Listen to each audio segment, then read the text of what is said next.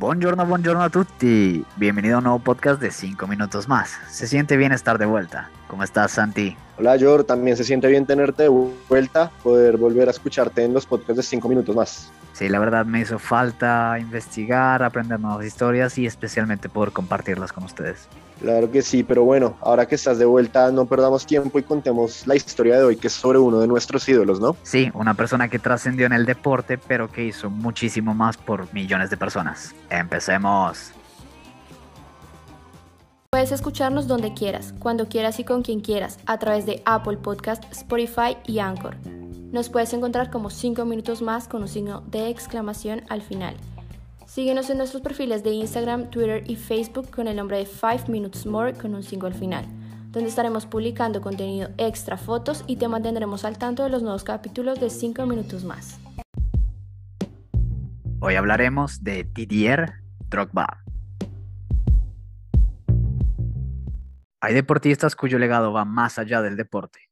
En un capítulo pasado de 5 minutos más, vimos la historia de Maradona y su legado en Nápoles, por ejemplo. Hoy hablaremos de otro caso. El legado de nuestro protagonista está por fuera de las canchas, está más cerca del mundo político, aunque parezca increíble. Pongamos primero un poco de contexto.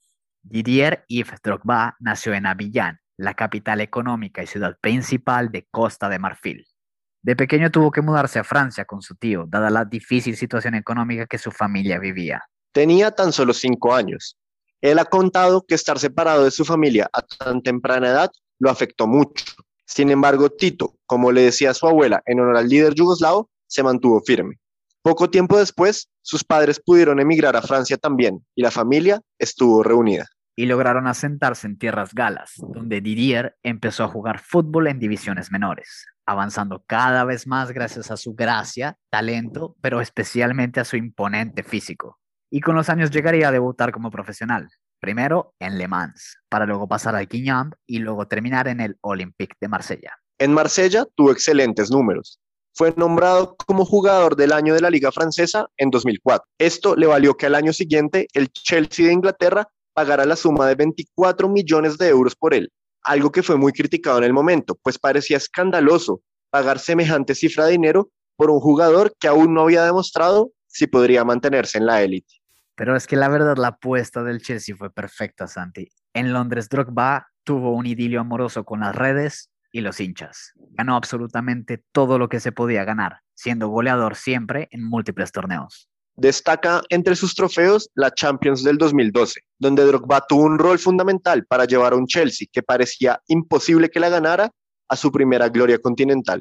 El marfileño, así como todos los hinchas del equipo blue, tocábamos el cielo con las manos. Con el armario lleno de trofeos, Drogba se dedicó a recorrer el mundo. Jugó en China, Turquía, Canadá y Estados Unidos, antes de decidir colgar los guayos. Aún en todos estos lugares es recordado como leyenda, tanto que lo consideran como uno de los mejores jugadores africanos de la historia.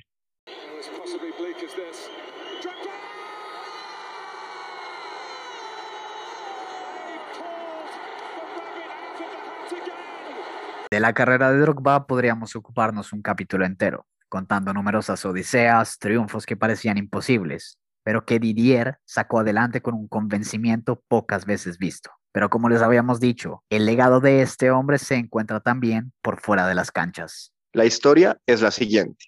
Costa de Marfil, su tierra natal, se encontraba en una violenta guerra civil desde 2002. En 2005 parecía que la violencia seguiría por mucho tiempo, pero Didier no iba a permitir que esto pasara. Terminado el partido que confirmaba la clasificación de Costa de Marfil al Mundial, Didier tomó el micrófono y se dirigió a un país que estaba eufórico por la clasificación, pero a la vez estaba golpeado y dividido por la guerra. Ciudadanos de Costa de Marfil, del norte, sur, este y oeste.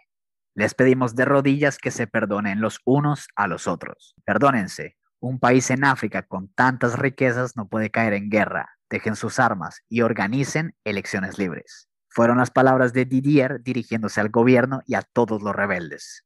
Y no hizo falta más. A la semana siguiente se acordó una tregua y se hizo un primer intento por la paz. Sin embargo, el cese definitivo del conflicto no llegaría hasta 2007, una vez más por intervención del gran Didier. Cuando eh, Costa de Marfil iba a jugar un partido contra Madagascar, el jugador pidió que éste se disputara en el corazón del territorio de los rebeldes, forzando a que el gobierno se sentara junto con los bandoleros. Y llegó el día tan ansiado. El partido sonó el himno y los dos bandos cantaron al unísono, juntos como nunca antes. Después rodó la pelota y quienes se mataban unos días atrás celebraron juntos los goles de Didier y sus compañeros. El resultado del partido es anecdótico, pues el trabajo de Drogba estaba hecho. La guerra había terminado de una vez por todas. The most important thing is football unites.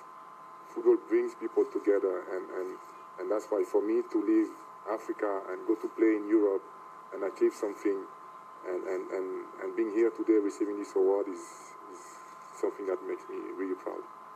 You, you left Africa to come and pursue a career in Europe, but you never forgot your home continent. And you're well known for a lot of charity work that you do with your foundation. You're also an ambassador for a variety of organizations, including the United Nations Development Program.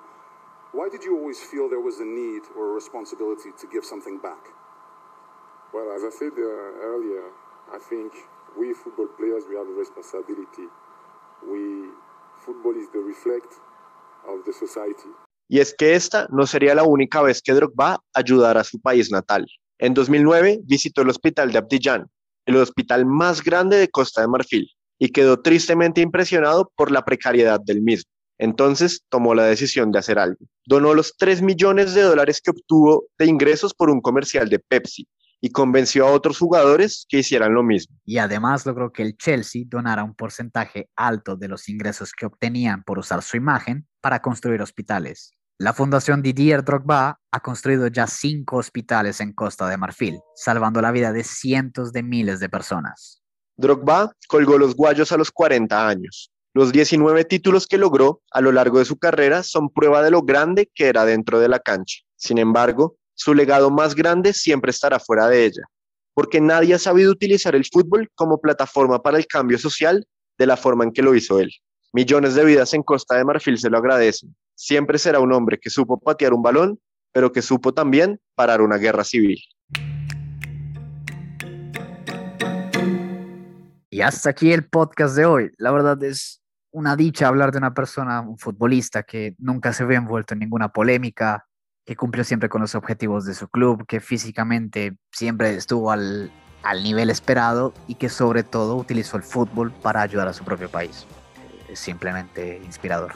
Es, es que es una historia increíble, George. Yo creí que un futbolista no me podía dar una alegría más grande que la que me dio él cuando metió ese gol en la final de Múnich y sin embargo va y para una guerra civil. ¿Cuántas vidas nos salvó? Es que en verdad es un ídolo en todo el sentido de la palabra, el buen Didier. Drogba King. Claro que sí. Además, estaremos publicando más fotos e historias del gran Didier en nuestras redes sociales. Aparecemos como 5 Minutes More con un 5 al final en Instagram, Facebook y Twitter.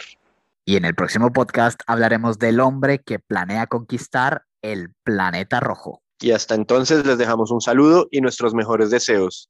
Chao, chao. Hasta luego, gracias.